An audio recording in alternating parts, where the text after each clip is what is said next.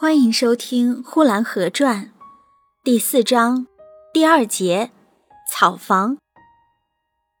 我家是荒凉的，一进大门，靠着大门洞子的东壁是三间破房子，靠着大门洞子的西壁仍是三间破房子，再加上一个大门洞，看起来是七间连着串儿，外表上似乎是很威武，房子都很高大。架着很粗的木头的房架，大坨是很粗的，一个小孩抱不过来。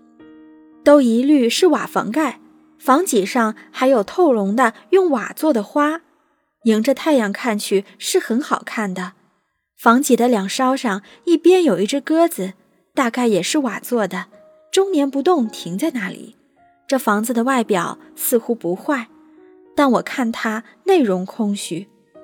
西边的三间。自家用为装粮食的，粮食没有多少，耗子可是成群了。粮食仓子底下让耗子咬出个洞来，耗子的全家都在吃着粮食。耗子在下边吃，麻雀在上边吃，满屋子都是土腥气。窗子坏了，用板钉起来；门也坏了，门一开就颤抖抖的。靠着门洞子西壁的三间房是租给一家养猪的。那屋里屋外没有别的，都是猪了，大猪、小猪、猪槽子、猪粮食，来往的人也都是猪贩子，连房子带人都弄得气味非常之坏。说来那家也并没有养多少只猪，也不过十只八只的。每当黄昏的时候，那叫猪的声音远近得闻，打着猪槽子，敲着圈栅栏，叫了几声，停一停。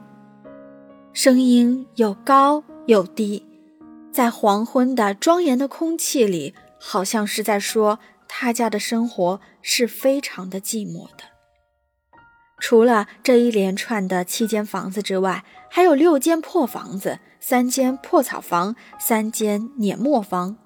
三间碾磨房一起租给那养猪的了，因为他靠近那家养猪的。三间破草房是在院子的西南角上。这房子它单独跑得那么远，孤零零的，毛头毛脚的，歪歪斜斜的站在那里。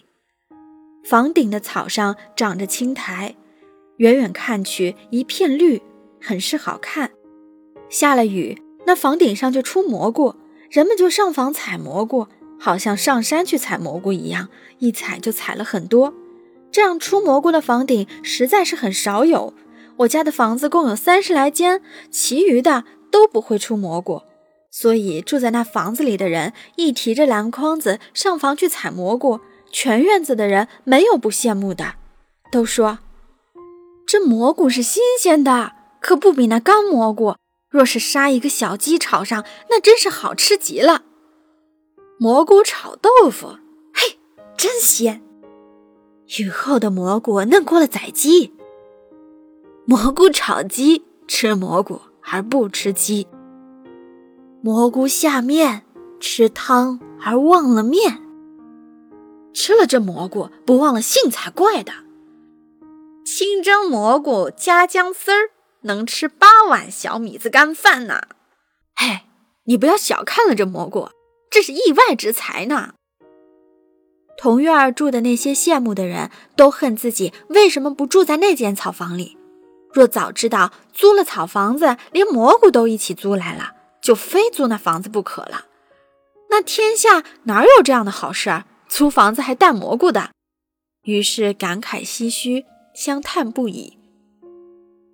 再说站在房子上正踩着的，在多少只眼目之中，那可真是一种光荣的工作。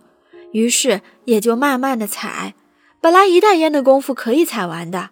但那非得要延长到半顿饭的功夫，同时啊，故意选几个大的，从房顶上骄傲地抛下来，同时说：“你们看吧，你们见过这样干净的蘑菇吗？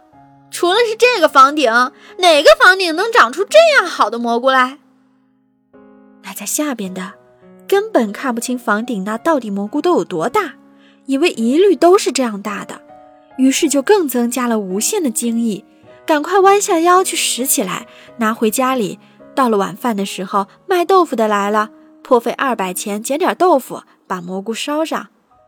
可是那在房顶上的，因为骄傲，忘记了那房顶有许多地方是不结实的，已经漏了洞的。那一不小心把脚掉下去了，把脚往外一拨，嘿，脚上的鞋子不见了。鞋子从房顶落下去，一直就落在锅里。那锅里正是翻开的滚水，鞋子就在滚水里边煮上了。锅边漏粉的人越看越有意思，越觉得好玩。那一只鞋子在开水里滚着翻着，还从鞋底上滚下一些泥浆来。弄得漏下去的粉条都黄乎乎的了，可是他们还不把鞋子从锅里拿出来。他们说：“反正这粉条是卖的，也不是自己吃。”本集播讲完毕，谢谢收听。